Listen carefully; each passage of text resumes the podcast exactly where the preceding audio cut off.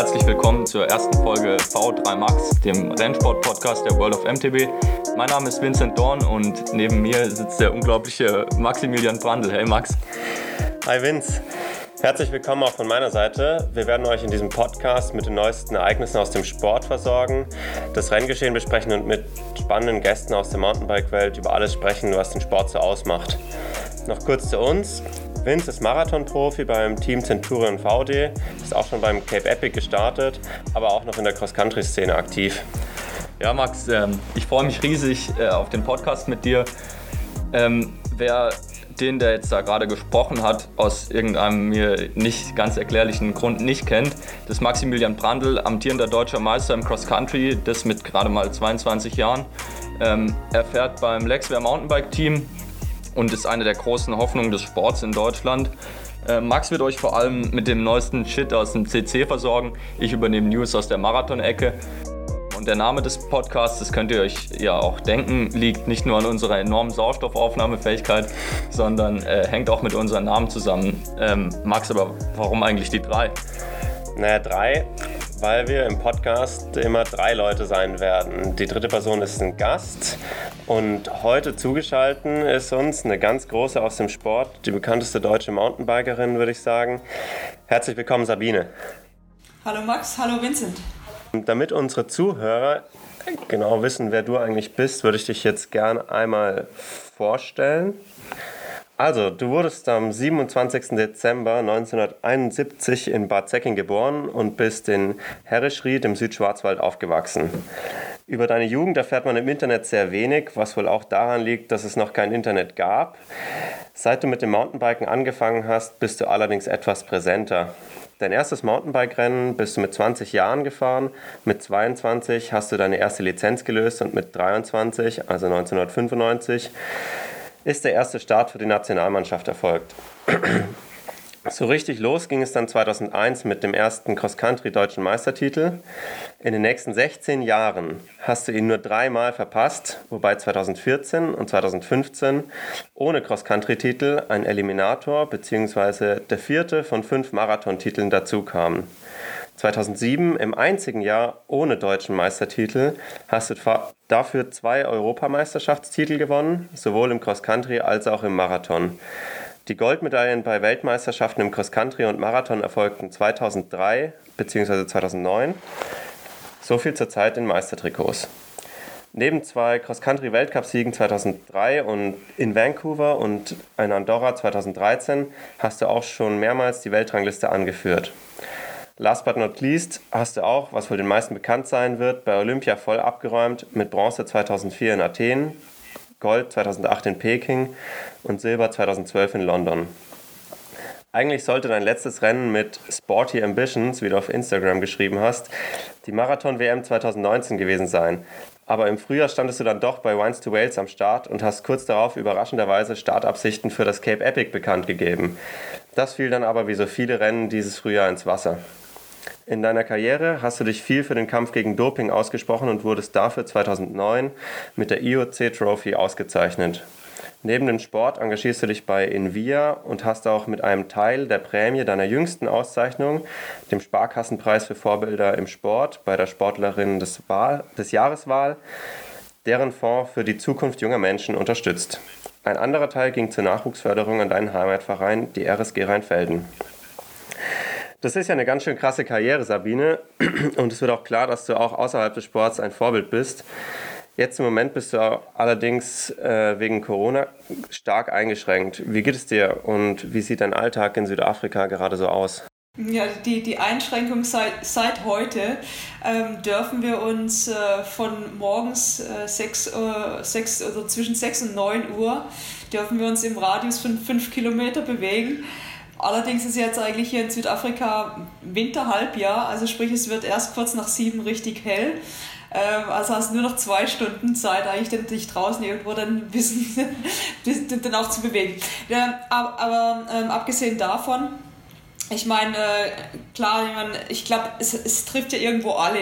Und ich meine, es sind alle wirklich äh, mit den Auswirkungen, mit den Ausmaßen ähm, ja, betroffen. Und ähm, Ähm, ich habe eigentlich bisher den Lockdown hier in Südafrika, was jetzt eigentlich fünf Wochen waren, äh, mit äh, zum einen Indoor-Training und, äh, und äh, Hausarbeiten dann zugebracht. Ähm, also da gab es eigentlich relativ viel äh, am Haus und äh, also Schön Schönheitsreparaturen oder Schönheitsänderungen am Haus und im Garten dann noch zu tun. Und das, das hat eigentlich auch ganz gut her bisher funktioniert.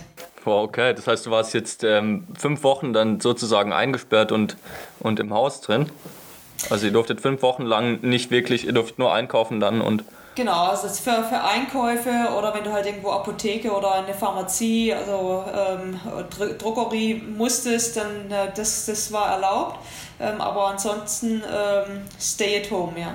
Okay, und warst dann heute direkt wieder das erste Mal auf dem Rad, wie war das? Es war nicht unbedingt die, die, klü die, die klügeste ähm, Anweisung von, äh, von der Regierung, weil da war die, also praktisch, in, äh, wir wohnen relativ nahe zum Wald und da war halt die Hölle los. Du hast halt wirklich Leute gehabt, ähm, Radfahrer, Jogger, ähm, Walker, dann ähm, Leute, die ihren Hund spazieren geführt haben. Also es war halt einfach ähm, du hast jetzt einfach halt in, dieser, in, diesem, in diesem Zeitfenster sind halt wirklich halt die Leute geballt unterwegs. Was eigentlich, was du ja, was du eigentlich die ganze Zeit eigentlich vermeiden wolltest, ähm, hat das eigentlich die Regierung eher promotet, ja. Oh Mann, oh Mann, okay, ja. Man kennt ja so Entscheidungen von der südafrikanischen Regierung. Ich habe auch einen Freund, in, äh, der wohnt in Durban und der äh, hat mir jetzt auch Ähnliches erzählt und ich habe auch gedacht, was ist denn das für eine Entscheidung? Das gibt es ja gar nicht. Hm, ja, bei uns hier ist auch ähm, natürlich jetzt gerade ähm, relativ schwierig mit Corona, aber wir durften zum Glück immer raus zum Trainieren. Ähm, ja, und das ist natürlich schon auch ein ganz schöner Schock für uns alle, dass jetzt halt keine Rennen sind. Ich meine, letzte Woche, äh, letztes Wochenende wäre jetzt die Marathon-DM gewesen in Heubach. Für mich mhm. so der erste richtige Saisonhöhepunkt. Ähm, und, und das Wetter und wäre halt besser gewesen wie, wie, wie, letztes Jahr, oder? Oh ja, das Wetter wäre aus, ausnahmsweise mal gut gewesen. Das wäre der Hammer gewesen. Ja. Und dann eben XCO-Klassiker am Tag drauf, den du ja auch, glaube ich, vor zwei oder vor drei Jahren gewonnen hast nochmal. Ja. Ähm, ja. ja, genau. Also ähm, ist auf jeden Fall ähm, in Deutschland, glaube ich, noch insgesamt ein bisschen einfacher, oder Max? Ja, Trotzdem nochmal ein Schock war dann natürlich die komplette Absage der WM, die gestern bekannt wurde, am Donnerstag. Ähm, ich denke, auch wenn du jetzt nicht mehr geplant hattest, teilzunehmen, ist bestimmt schon auch für dich eine, eine krasse Vorstellung, auf einmal so eine WM abgesagt. Nee, also okay, ich meine, das hat ja schon eigentlich damit begonnen, äh, mit, äh, eigentlich mit Verschiebung von Olympia. Ähm, also das, das mhm. ja. ich meine, das, das war ja schon immer das, der, der, der große Coup.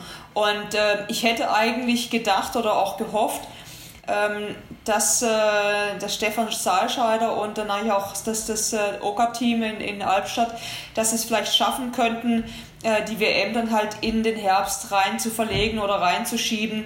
Ähm, aber klar, ich meine, du als, als Organisator ähm, du, du, du schwebst natürlich in dieser Unsicherheit, du weißt nicht, wie lange hält das Ganze noch an, bist du dann nachher dann eventuell im Herbst, äh, hast du die Erlaubnis, kannst du eine Großveranstaltung mit, wovon, wovon sprechen wir dann auch? Also das ist ja auch immer so ein bisschen so ein Wischiwaschi äh, über Zahlen. Ähm, ab wie viel ähm, spricht man von einer Großveranstaltung? Oder wie viel, wie viel, wie viel Teilnehmer ähm, dürfen es sein, wie viele Leute? Oder Ausschluss der, oder nachher eine, äh, eine, Veranstaltung, eine Veranstaltung unter Ausschluss der Öffentlichkeit, keine Zuschauer. Ähm, also wirklich eine ganz, ganz schwierige Situation, das, das dann irgendwo zu beurteilen. Ähm, meine Hoffnung wäre halt einfach gewesen, äh, dass es vielleicht noch im, äh, später im Jahr, so Richtung Herbst rein, dann äh, stattfinden könnte, weil aus meinen Ein Anfängen ähm, weiß ich halt noch, dass äh, die WM, äh, Cross-Country-WM eigentlich immer im September so war, eigentlich eher so Richtung Ende September. Mhm. Und ja. äh, das wäre ja dann auch noch eine Möglichkeit gewesen. Ja, ja, die UCI prüft jetzt ja auch noch Termine und alternative Veranstaltungen, so wie ich das auf Across the Country gelesen habe, ähm, soll es ja vielleicht an einen anderen Ort geben. Ähm, aber ja, wie du sagst, es steht alles in den Sternen und man kann da jetzt ähm, hoffen, dass es dann noch Rennen gibt Ende des Jahres, aber man, niemand weiß, wie sich das Ganze entwickelt und ähm, ja, ob wir überhaupt noch Rennen fahren dieses Jahr. Ähm, Ja, schade. Ich halt. denke auch, eine WM ohne Zuschauer ist eigentlich keine Option für Albstadt gewesen, weil ja, 20.000 Zuschauer, die alle eine Eintrittskarte zahlen, das ist natürlich ein sechsstelliger Betrag, mit dem die da rechnen, den kann man nicht einfach rausstreichen aus der Planung.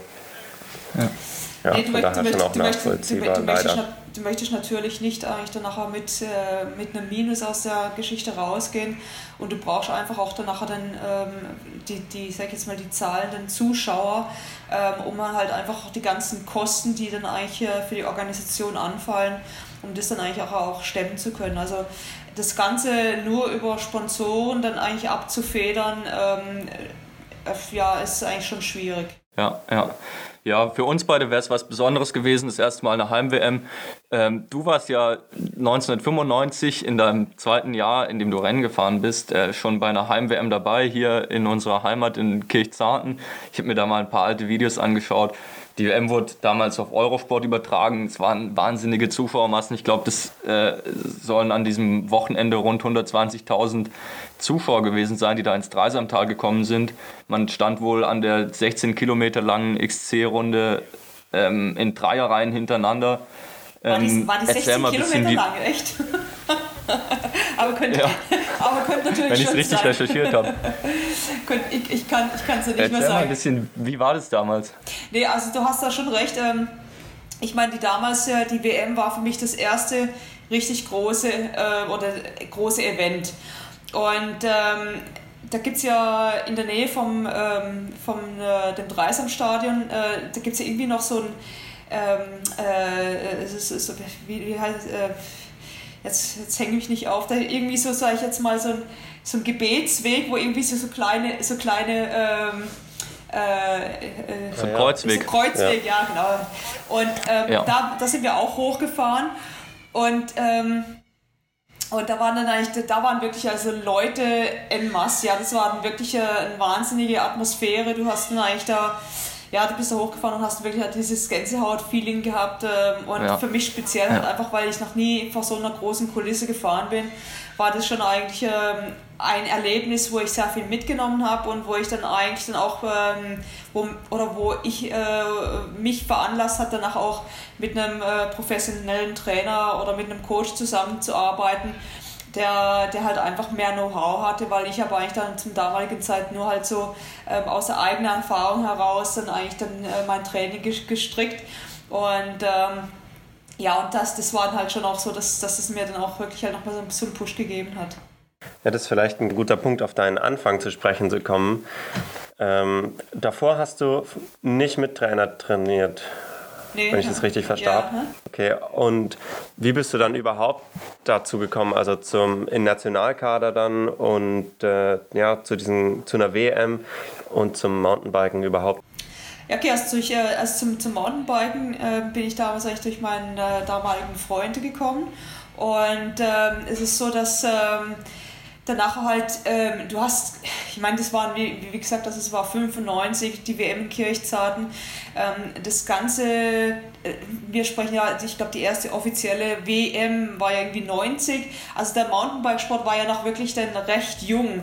Und ähm, also auch die Regularien, also damals war es so, dass zur Nationalmannschaft durften ähm, äh, auch noch Individualfahrer starten und damals, weil Deutschland als Ausrichter ähm, ähm, am, am Start war oder Ausrichterland war, Ausrichternation war, ähm, sind insgesamt, ich glaube, ich 24 deutsche Frauen oder in jeder Disziplin konnten 24 Deutsche an den Start gehen.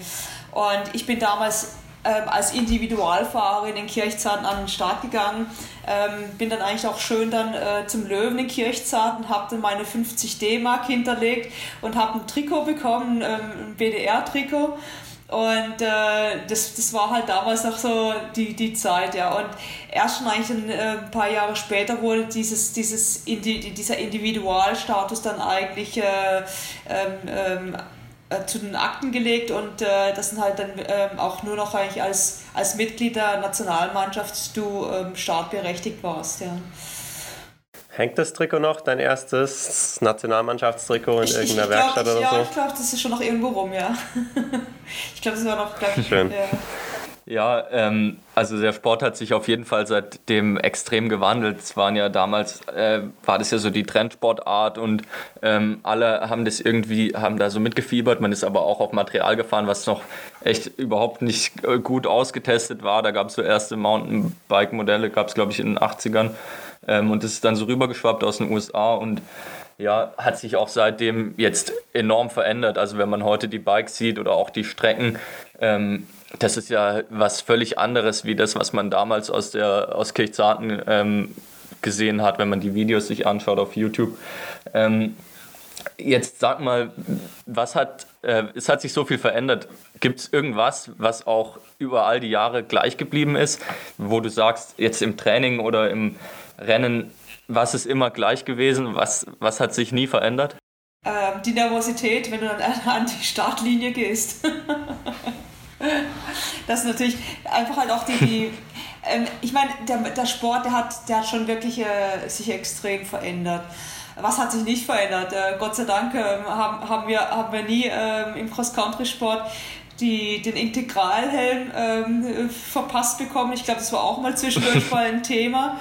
Ähm, aber ähm, ich meine, die, die Veränderungen, die sind schon sehr signifikant ähm, und ähm, das ist, äh, wie du selber schon sagtest, ähm, zum einen sind es natürlich die Strecken, aber halt danach auch das Material, das wurde ja ständig weiterentwickelt.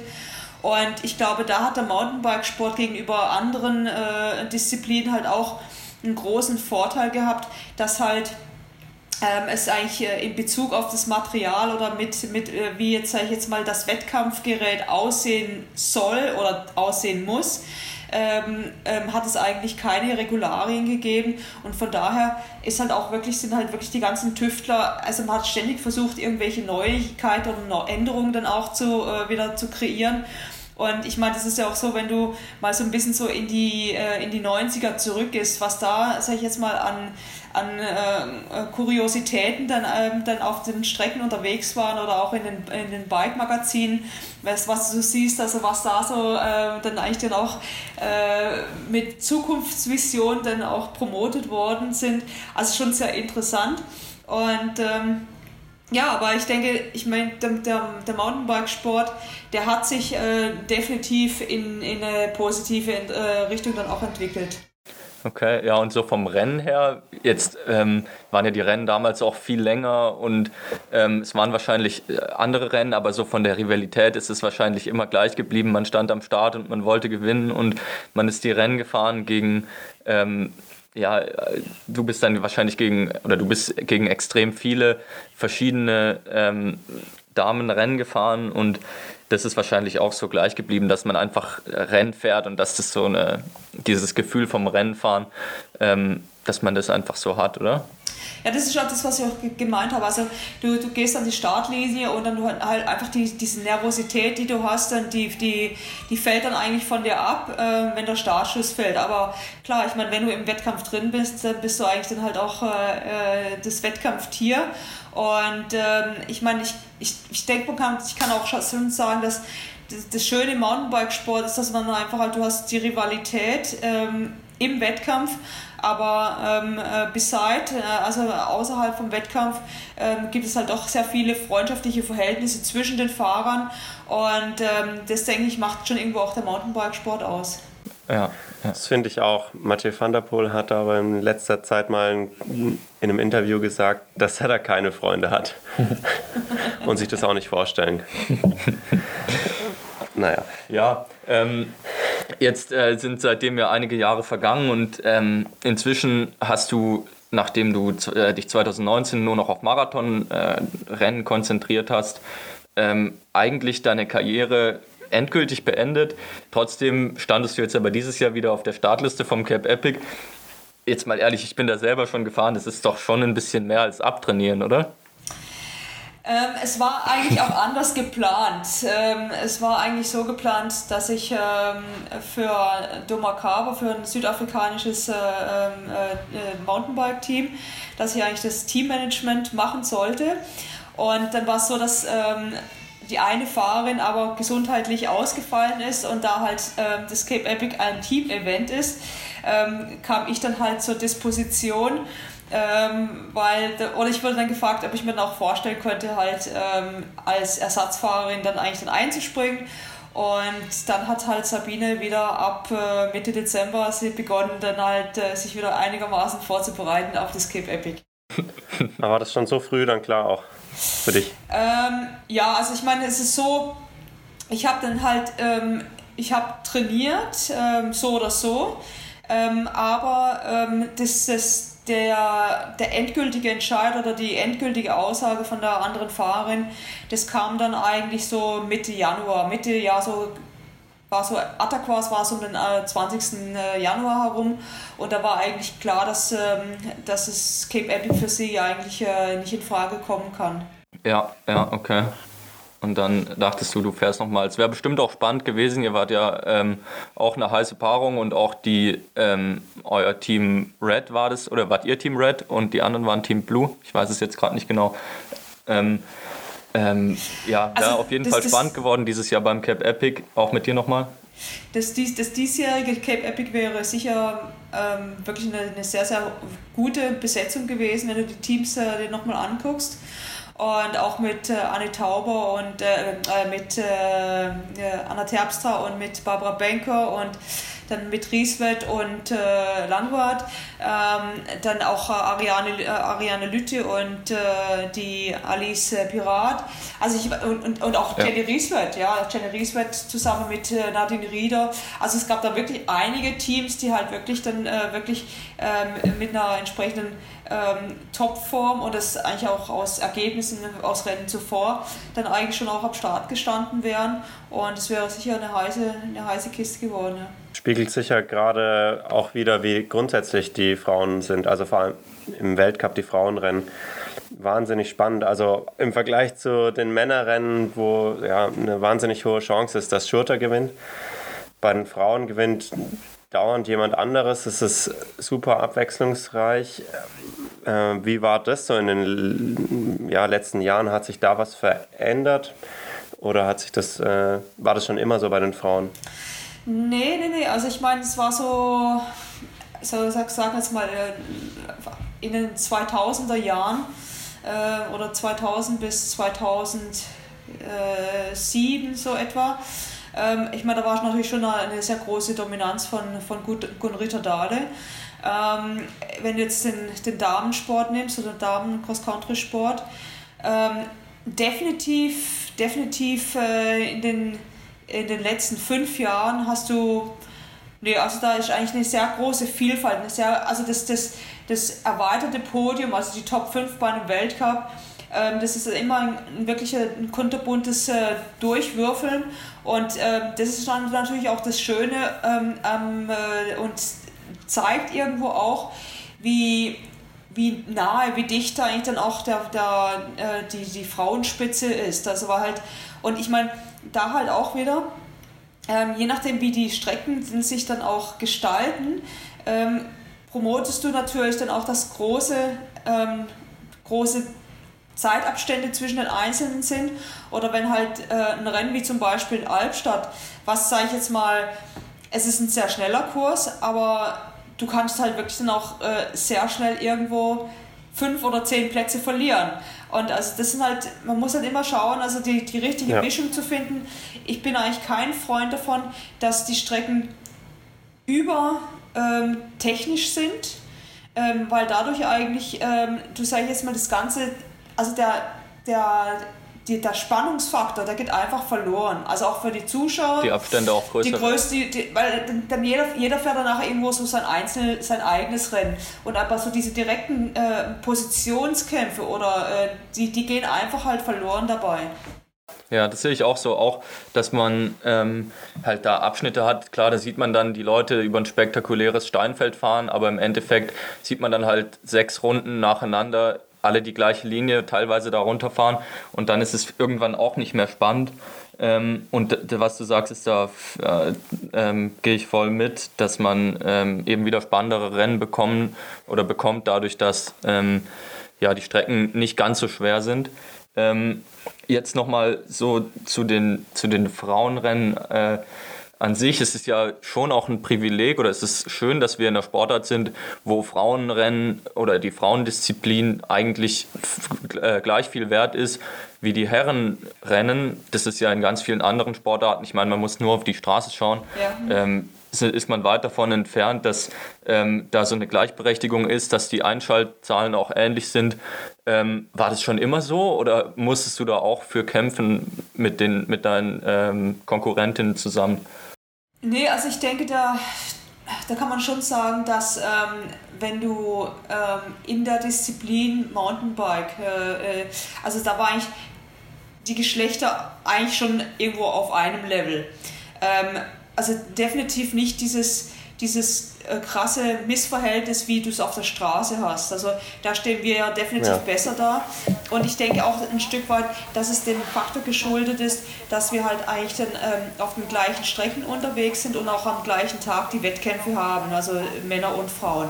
Und ähm, ich meine, bei den, bei den äh, Straßendamen, die haben halt wirklich halt ihre eigenen Rennen, die sind, äh, äh, haben eigentlich mit dem, mit dem Herren-Weltcup oder mit äh, den Frühjahrsklassikern eigentlich nichts zu tun. Ähm, und wenn du, sage ich jetzt mal, Möglichkeiten hast, das irgendwo zu kombinieren, wie jetzt zum Beispiel, normalerweise war es ja eigentlich dann auch so, dass bei ähm, äh, Mailand Sanremo, dass ja die Frauen auch eine verkürzte Strecke hatten, ähm, aber du hast eigentlich dann, und, und eigentlich die Frauen dann so kalkuliert und irgendwo vor dem Meer, vor den, also nicht, nicht, äh, äh, nicht allzu äh, weit vor den Männern dann nachher ins Ziel kam. Aber du hast eigentlich vom Frauenrennen hast du nichts mitbekommen. Und das finde ich halt irgendwo auch schade, mhm. wenn du, ähm, wenn irgendwo schon, sag ich jetzt mal auch, ähm, das, das ganze, die ganze Infrastruktur, also mediale Infrastruktur vorhanden ist, dass man dann das nicht fertig bringt, ähm, dann eigentlich auch die, die Frauen zu covern und äh, dann auch von Frauenrennen zu berichten. Und das zeigt dann schon auch irgendwo ein Stück, äh, ein Stück weit eigentlich dann auch äh, die, ja, also die, die Geringschätzung vom äh, Frauenstraßenradsport. Ja. Einerseits kann ich es schon auch ein bisschen nachvollziehen. Irgendwie 200 Kilometer Strecke sind schwieriger abzudecken als sechs Runden, die jeweils dreieinhalb Kilometer lang sind. Aber klar, ein Giro Rosa, der nur eine Woche dauert im Vergleich zum Ita Giro d'Italia mit drei Wochen und die Preisgelder sind lächerlich. Also da ja, ist der Cross Country schon einiges voraus. Ja, also, also ja. ist, wie gesagt, was die, ähm, die, die Wertschätzung ähm, oder es, es, da, da gab es eigentlich keine Differenzierung zwischen Männern und Frauen. Ja. Also das war eigentlich dann immer eigentlich auf ja, das, äh, und wie ja. gesagt, das, das hat sich ja auch dann nachher wieder in die Rennen, äh, danach dann auch platziert waren und so hat sich das ja auch so gezeigt. Ja, teilweise ähm, gibt es ja immer noch so die Unterschiede mit dem Preisgeld. Das ist halt das Einzige, aber da wird ja auch stark dran gearbeitet, dass das angeglichen wird. Das Cap Epic hat es angeglichen ähm, bei Olympia, glaube ich. Nee, nee, nee, also das, ähm, das, ist, das ist eigentlich schon seit ein paar Jahren so, dass eigentlich Frauen und Männer eigentlich die gleichen Preis, äh, Preisgelder bekommen. Das war noch bis, äh, hänge mich jetzt nicht auf, nur eine Liste. Welche, welche Jahre das oder wann das denn äh, stattgefunden hat, aber äh, die letzten vier oder fünf Jahre äh, müsste es eigentlich schon so sein, dass Frauen und Männer die gleichen, ähm, das gleiche Preisgeldschema haben. Ja, ja. Ja, okay, also es ist auf jeden Fall ähm, fortschrittlich und ähm, wichtig. Ja, wichtig, dass wir in so einer Disziplin das schon haben. Ähm, ja, ähm, jetzt wollen wir mal so ein bisschen auf ein anderes Thema zu sprechen kommen. Ähm, und zwar ähm, hast du ja in 25 Jahren Rennsport ähm, jetzt auch klar, Mountainbike ist Mountainbike-Sport, ist viel Leidenschaft, Spaß ähm, und gibt einem so als Sport als solcher viel zurück. Aber es gibt natürlich auch Phasen, die schwer sind als äh, Sportler, die man vielleicht auch von außen nicht so unbedingt ähm, mitbekommt. Ähm, hast du irgendwann mal den Schritt bereut, dass du ähm, ja, die, äh, so Leistungssport betrieben hast? Gab es irgendwann mal einen Moment, wo du gedacht hast, hm, eigentlich hätte ich schon gerne ein normales Leben auch geführt?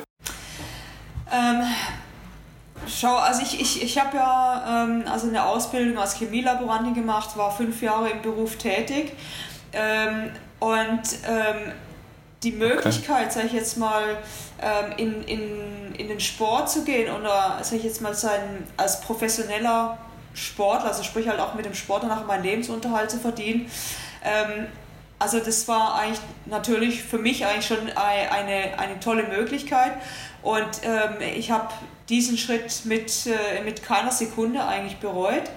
Ähm, es ist so, dass natürlich in dieser Zeit als Sportler ähm, natürlich dann auch es Höhen und Tiefen gab, ähm, speziell eigentlich dann halt nachher mit, wenn du Verletzungen hattest und Rückschläge oder wenn es auch mit der Sponsorensuche, wenn, wenn das halt einfach auch äh, sich als Problem dargestellt hat.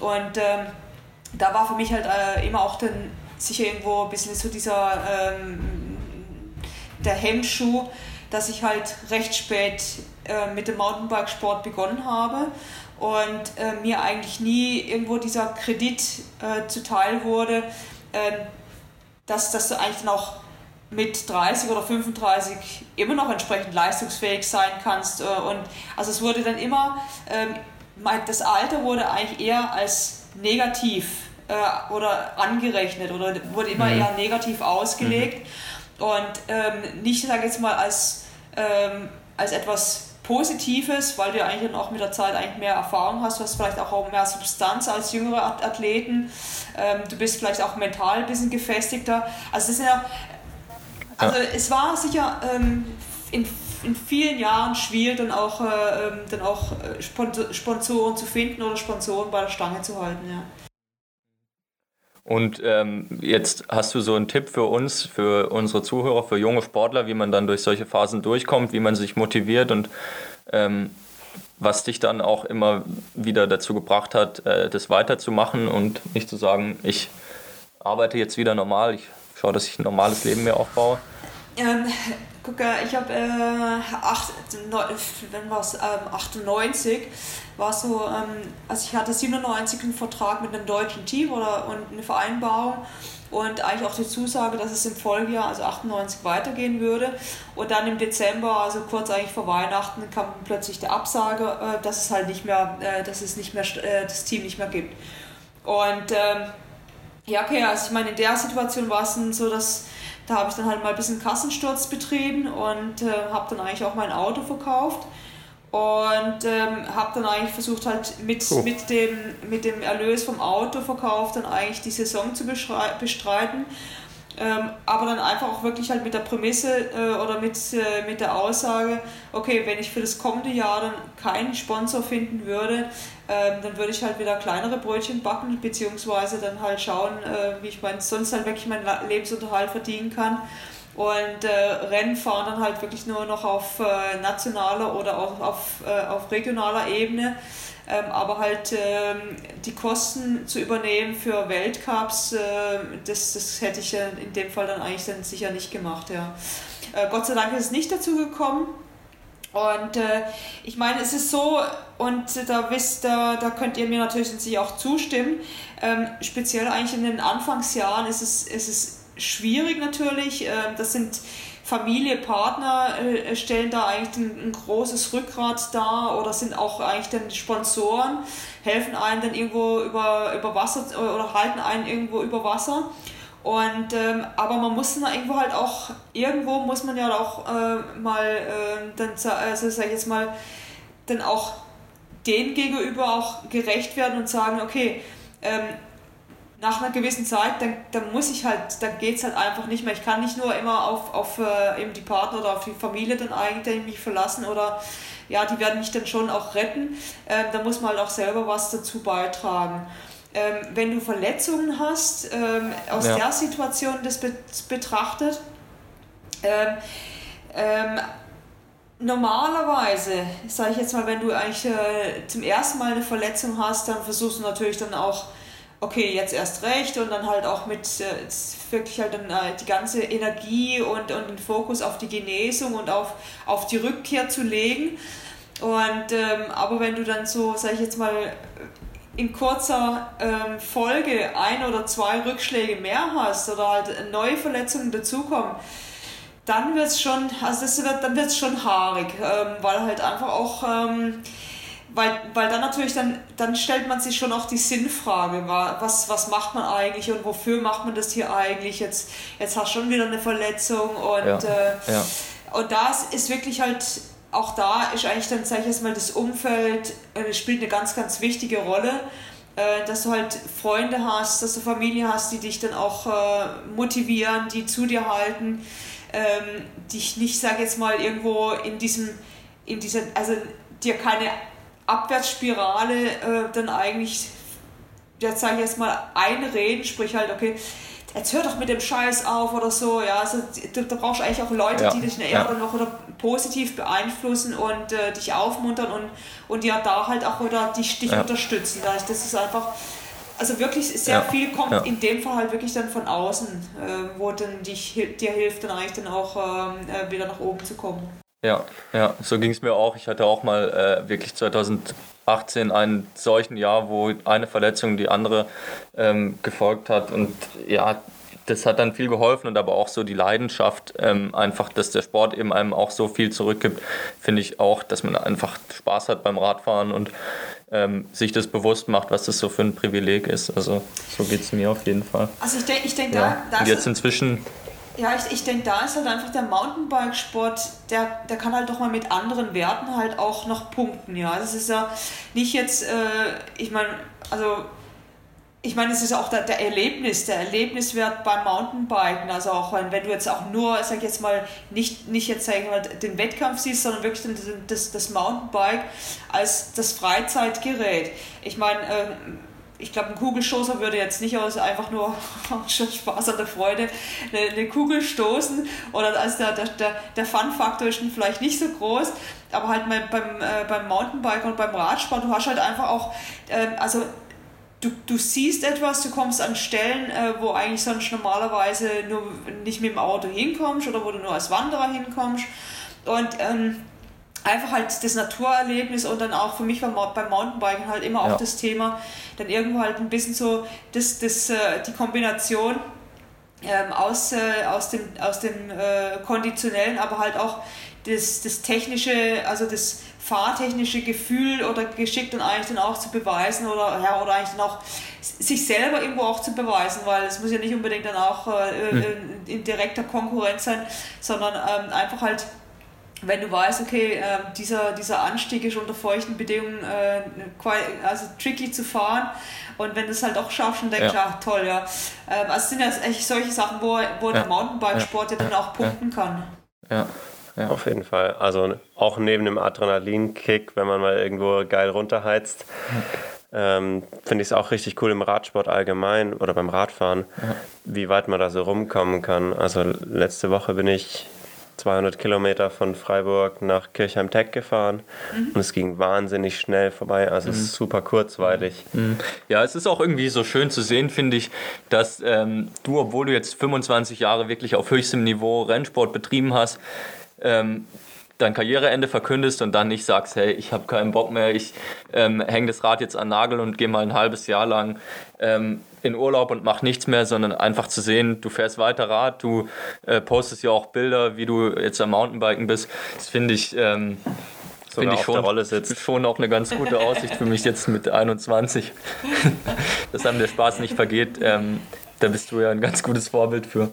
Ach nee, also wie gesagt, also ich meine, da, da ist ja der, der Mountainbikesport oder der Radsport eigentlich, äh, ja, das, das kann ich bis ins hohe Alter machen und äh, ich, für mich einfach halt, du, ich meine, Mountainbikesport ist, ist Passion, Radsport ist Passion und äh, ich liebe das ja, und, ja. und gerade wie auch der Max gesagt hat, einfach halt auch dieser Erlebnisfaktor ähm, du, du, du, du siehst, ja. und ich meine, also für mich war auch gerade zu den Anfängen, dann haben wir ähm, eigentlich dann auch, sag ich jetzt mal, Tour de, Tour, de, Tour de Suisse gemacht, ja, also halt im Sommer äh, mit einem kleinen Rucksack bist dann halt, hast du so ganz grob irgendwo eine Vorstellung gehabt, wie du durch die Schweiz fährst und ähm, dann bist du an Stellen und, äh, oder in Regionen hingekommen, die kanntest du von der Autobahn, oder, aber dann sahst du das halt wirklich auch aus einer ganz anderen Perspektive. Ja? Und ich meine, das ist halt irgendwo so Regionen dann nochmal neu zu erleben, halt ähm, aus einer anderen Perspektive war halt die Radwege, die dich ja wirklich dann oftmals irgendwo ganz anders durchführen.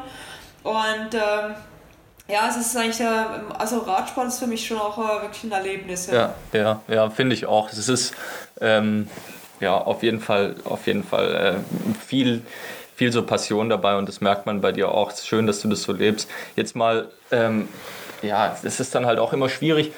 Ähm, wenn man, wenn man das, wenn man sich jetzt auf Rennen vorbereitet und die Leidenschaft dahinter ist und man wirklich so Spaß am, am Radsport, aber auch am Rennsport hat, ähm, und dann trotzdem auch immer wieder mit der äh, Doping-Problematik bei seinen Gegnern, teilweise bei dir jetzt äh, schon, schon krass konfrontiert ist.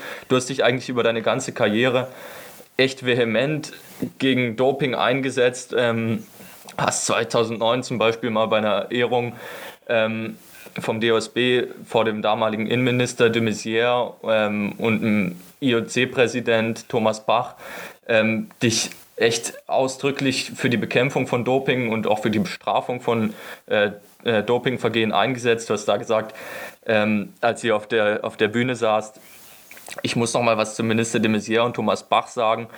Doping ist so ein Betrug, wie er jetzt bei der Wettaffäre geschildert wird, aber warum, er nicht genauso, warum wird er nicht genauso geahndet? Ich kann nicht nachvollziehen, dass mit zweierlei Maß gemessen wird. Ähm, ja, daraufhin hat die FAZ, äh, das war aus einem Artikel der FAZ, die haben geschrieben, Bach schaute verdutzt, de Maizière lächelte milde. Ähm, erzähl mal kurz, was war das für eine Situation und ähm, ja, also auf jeden Fall auch mal Respekt von meiner Seite, dass du da äh, dich so eingesetzt hast und getraut hast, da deinen äh, Mund aufzumachen und wirklich mal ähm, ja, was dagegen zu sagen. Aber wie, wie war das denn ja, da? Ich mein, also für noch ein äh, Nachtrag von mir. Ähm, du hast auch in einem Interview vom Südkorea gesagt, dass dir auch Doping schon mal aktiv angeboten wurde, in, äh, in Freiburg, meine ich. Ähm, wenn du darauf auch noch kurz eingehen würdest im D-Zug. Ähm, also zum, bei, äh, zu, zu dieser Ehrung, da war es halt so, für mich war halt, ähm, steht es eigentlich, ähm, ja, also stand halt einfach zur, zur Frage, ähm, wenn, wenn jetzt, sage ich jetzt mal, das Ganze bloß sportrechtlich ähm, oder ein sportrechtliches Vergehen ist, dann hat es halt ähm, eigentlich eine relativ, in Anführungszeichen, schwache Wirkung.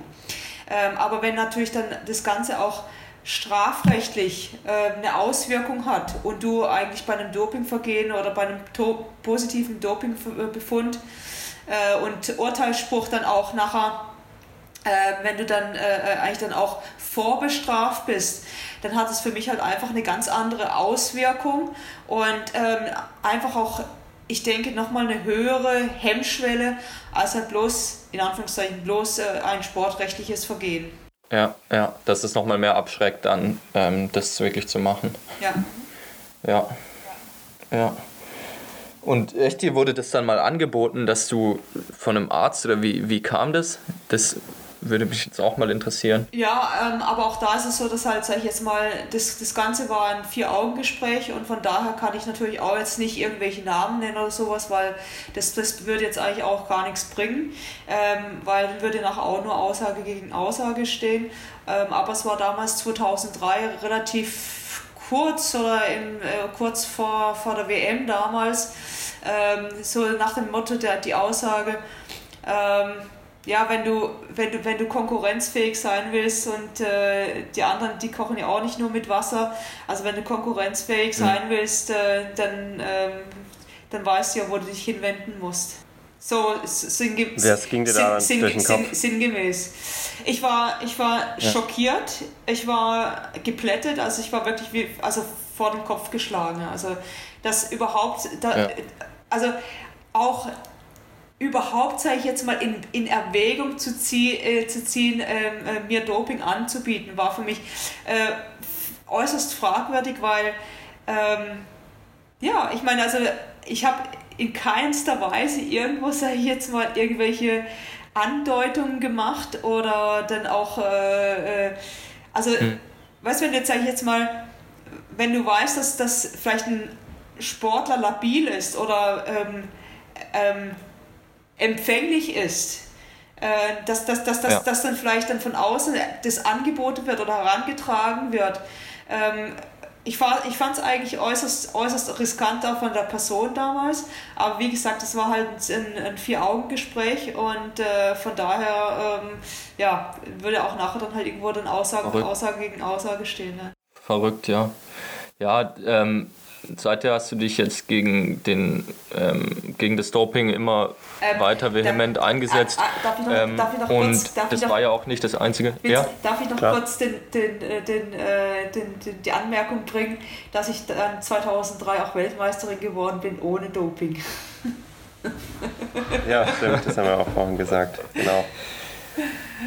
Ja, sorry, ja, ja. Respekt, also dass man sich, dass man sich so äh, da einbringt, ist, dass man da auch so kämpft, das ist ja ähm, irgendwie, wenn man die Politiker dann so sieht, teilweise äh, der Schäuble natürlich, das ist schon auch ein bisschen ein Kampf gegen Windmühlen, ähm, den man da betreibt, aber ich glaube trotzdem, ähm, oder ich habe das eigentlich immer geglaubt, dass wir in Deutschland äh, inzwischen weiter sind, dass die Aufklärung gut ist. Ich habe als äh, junger Athlet obwohl ich jetzt nie Teil von äh, der Nationalmannschaft direkt war, habe ich trotzdem viele ähm, Anti-Doping-Seminare mitgemacht und ähm, eigentlich war mir von klein auf, wurde mir das so aufgezogen, auch durch dann Aussagen ähm, von, von Sportlern und Sportlerinnen wie dir jetzt beispielsweise, ähm, dass es einfach nichts mit dem Sport zu tun hat, dass das da nicht hingehört und ähm, ja, ich dachte immer, es, es, für, für, für dass es bei den meisten ankommt. Für mich ist es, es ist Betrug. Es ist Betrug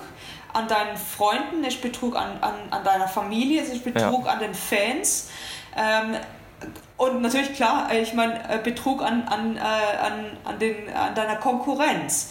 Ähm, aber für mich ist halt einfach, das, das, das stand nie zur Disposition, weil ich wollte, ich möchte, ich möchte eigentlich ja. auch sagen können, ähm, ich erbringe meine Leistung mit mit den Mitteln und mit den Möglichkeiten, die mir Mutter Natur zur ja. Verfügung gegeben hat. Und ich muss dann einfach auch irgendwo ähm, dann auch respektieren, wenn, wenn halt irgendwo die Grenzen aufgezeichnet sind. Und, aber das, ja. das große, ja. das große Problem, wo ich natürlich dann auch sehe, ähm, wenn du jetzt, du hast äh, positive Befunde ähm, von, von äh, Fahrerin oder von Konkurrenz und du warst besser wie diese positiven Fälle. Ähm, mhm. Du wirst automatisch, äh, wird irgendwo suggeriert, wenn der oder diejenige, wo jetzt positiv war, ähm, auf Platz 5 war, äh, dann müssen ja die, wo vorne, vorne dran platziert gewesen sind, die müssen ja alle was genommen haben. Also du wirst automatisch ja. irgendwo auch in diese Schublade ja. oder, oder es, es, hat, wie wir, wie wir, wie wir Badenzer ja. auch sagen können oder im Alemannische, es hätte halt ein Geschmäckle. Ähm, also es ist halt einfach so, dass du ähm, irgendwo dann eigentlich dann auch da ähm, irgendwo ein bisschen unter Verdacht gerätst. Und das finde ich halt einfach das, das große Problem, ja. Ja, ja. Man schadet halt auf jeden es, Fall es der ganzen ja, Sportart, ja, ja. Seiner, seiner Leidenschaft. Und man betrügt auch sich selbst eigentlich. Definitiv, ja. Ja, wie sehr hast du dich dann, also jetzt, jetzt äh, haben wir ja einen positiven Dopingbefund in Deutschland. Ähm, das ging jetzt lange, bis das aufgeklärt wurde. Es ist immer noch nicht äh, kein Urteil gesprochen in dem Fall. Ähm, wie groß war die Enttäuschung, als du von dem Fall äh, Helen Grobert gehört hast? Ja, also die, das Gerücht, die Gerüchte gab es ja schon seit langem.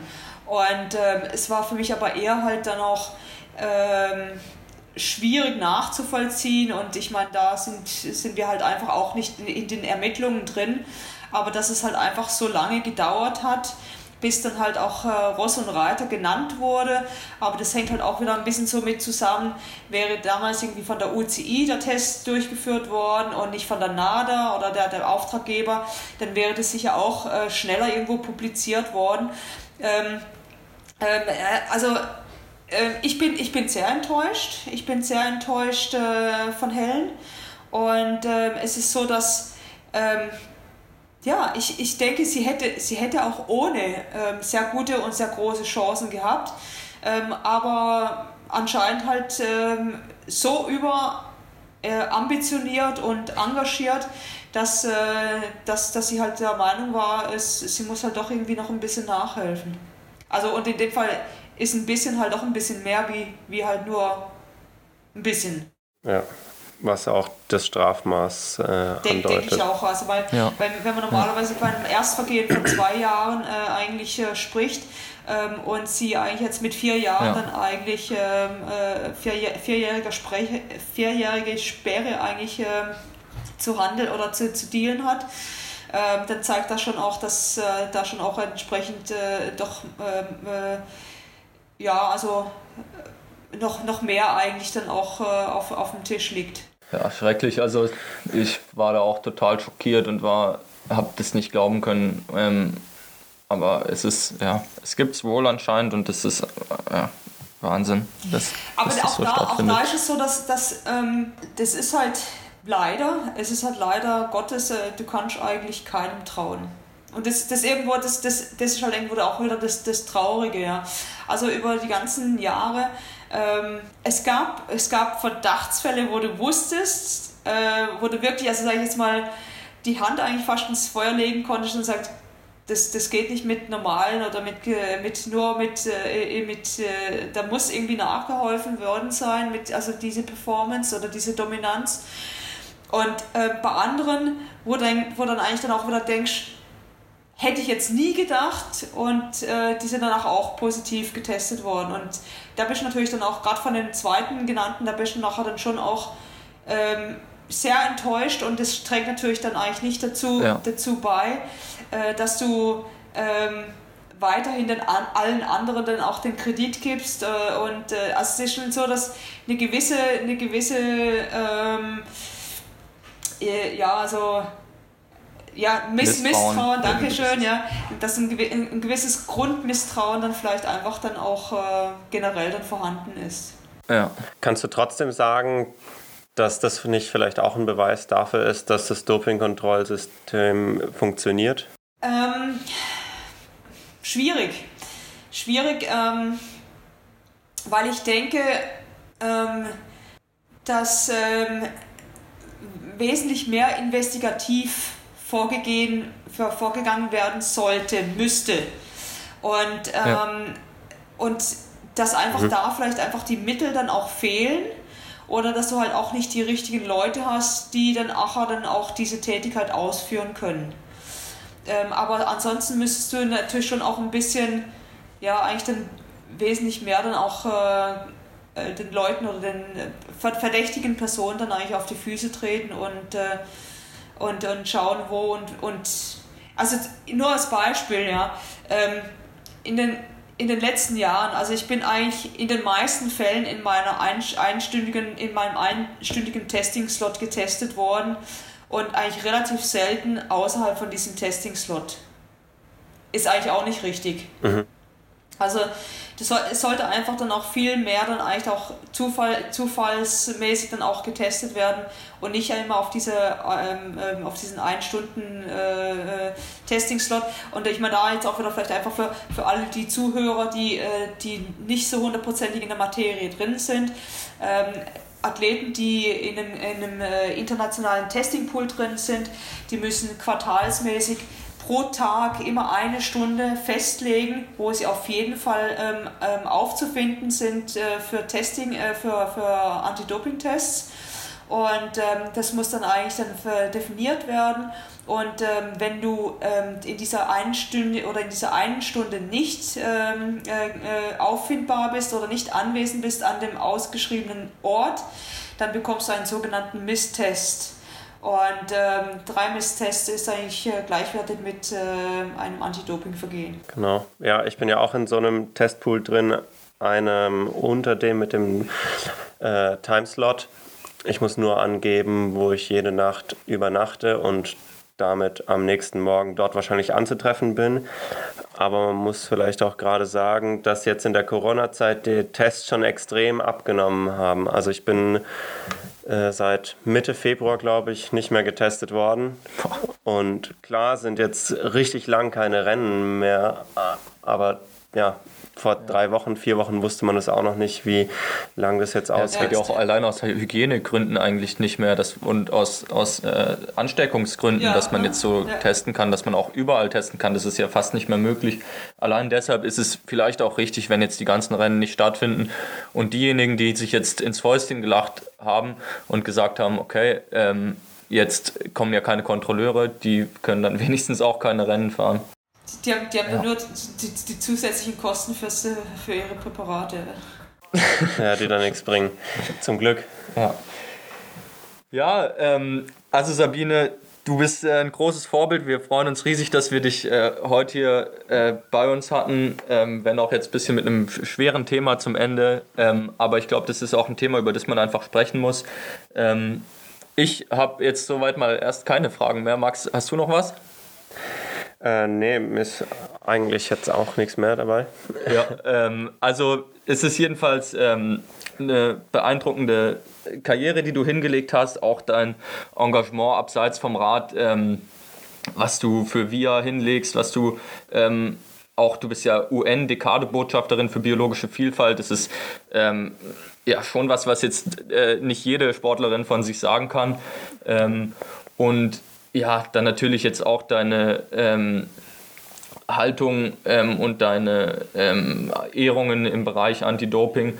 Ähm, das spricht schon alles für eine sehr ähm, vorbildliche und äh, Modellathletin und für ähm, ja, jemanden, die sich auch einfach drumherum viele Gedanken macht um den Sport für mich äh, bist du und bleibst du ein, ein großes Vorbild und äh, ja, ich freue mich echt, dass wir heute mit dir sprechen durften.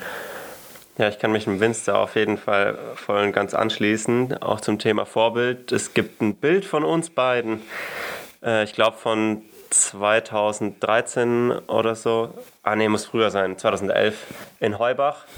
Da sind wir beide für Highbike gefahren mhm. und du hast das Damenrennen gewonnen und ich glaube ich damals das U15-Rennen. ähm, ja, da gibt es ein Bild von uns, wo ich wahnsinnig stolz neben dir stehe. ja, äh, eine Frage ist mir dann gerade noch eingefallen und zwar, ähm, was, also du hast ja angedeutet, dass du bei deinem Team jetzt als ähm, Performance Managerin arbeitest. Aber was können wir in Zukunft von dir noch hören oder was kann man erwarten? Ja, also definitiv war es so, dass halt ähm, die Geschichte mit Corona mir auch ein ganz schönes, äh, ein ganz schönes Schnäppchen geschlagen hat ähm, weil es war eigentlich schon noch dieses Jahr angedacht, dass ich äh, weiterhin auch für äh, Red Bull TV, für den deutschsprachigen ähm, Kanal, dann eigentlich die Co-Moderation mache. Oh ja. Ähm, ja, dann war auch des Weiteren, bin ich von, ähm, von einem anderen äh, Social Media Plattform angesprochen worden, ähm, ähm, ob ich bereit wäre oder ob ich äh, Interesse hätte, da mitzuarbeiten, mitzuwirken. Und ähm, das Ganze ist natürlich schon, sage ich jetzt mal, unter der jetzigen Situation äh, hat es alles ein bisschen gelitten, weil auch, ja, ich meine, es finden keine, es finden keine Wettkämpfe statt, ähm, äh, somit auch keine, keine Sportübertragung. Ähm, und wenig Nachrichten. Ja, und ich, ich werde jetzt sicher halt dann auch äh, mich noch mal in, in, gewisser Weise noch mal ein bisschen ein paar Sachen noch mal neu orientieren. Was ich die vergangenen Jahre schon also immer wieder gemacht habe, sind halt eigentlich auch äh, diverse Bikecamps und ähm, ja, dann auch sicher das Thema Coaching werde ich noch mal ein bisschen intensivieren. Und ähm, ja, also ja, und dann, ähm, ich, ich habe ja, ich habe ja, ich habe ja so ein bisschen neuen Sport auch entdeckt, entdeckt und dann werde ich auch versuchen, mein Handicap endlich mal festzulegen. ja, ähm, dann ähm, wünschen wir dir auf jeden Fall mal viel Erfolg für die Zukunft. Ähm, ja, ähm, vielleicht klappt es ja mal, dass wir irgendwann in äh, Deutschland eine Runde Golf zusammen spielen. Ähm, ja. Wenn es dann alles wieder geht, ähm, wünschen dir alles Gute für die Zukunft. Ähm, ja, und ähm, freuen uns auch, dass ihr jetzt alle zugehört habt, eingeschaltet habt. Ähm, und irgendwann geht es dann mal weiter mit dem nächsten spannenden Gast. Ja, hoffentlich. Also es wird wahrscheinlich unregelmäßig sein. Wir haben ja auch noch was äh, zu tun neben Training und äh, Wettkämpfe sind gerade wenig, aber trotzdem die Uni läuft. Und Brötchen muss auch ja, noch ausfahren. Da schauen oder? wir mal, wann der nächste kommt. Äh, ja, das ist jetzt erstmal nicht mehr. Genau, also ich habe die letzten sechs Wochen äh, viel Brötchen ausgefahren. Immer früh um vier, einmal die Woche. Ja, das ist jetzt aber erstmal vorbei. Jetzt bin ich wieder in Freiburg. Ja, sehr gut. Kannst wieder trainieren, können wir wieder eine Runde fahren gehen. Ähm, ja, Vielen Dank, Sabine. Ja, danke euch auch, danke. Beiden, dass, Liebe dass Grüße. Ich, dass ich äh, euer erster Podcast-Gast Podcast-Gast sein durfte. Schwieriges Wort. Ja, ist eine Riesenehre auf jeden Fall. Und dann Und- äh, wünsche ich euch auch ja, alles Gute. ja. Ja. Danke, okay, Dankeschön. Macht's gut, wir bleiben in Kontakt. Mach's gut. Ciao. Ja, bis dann. Ciao.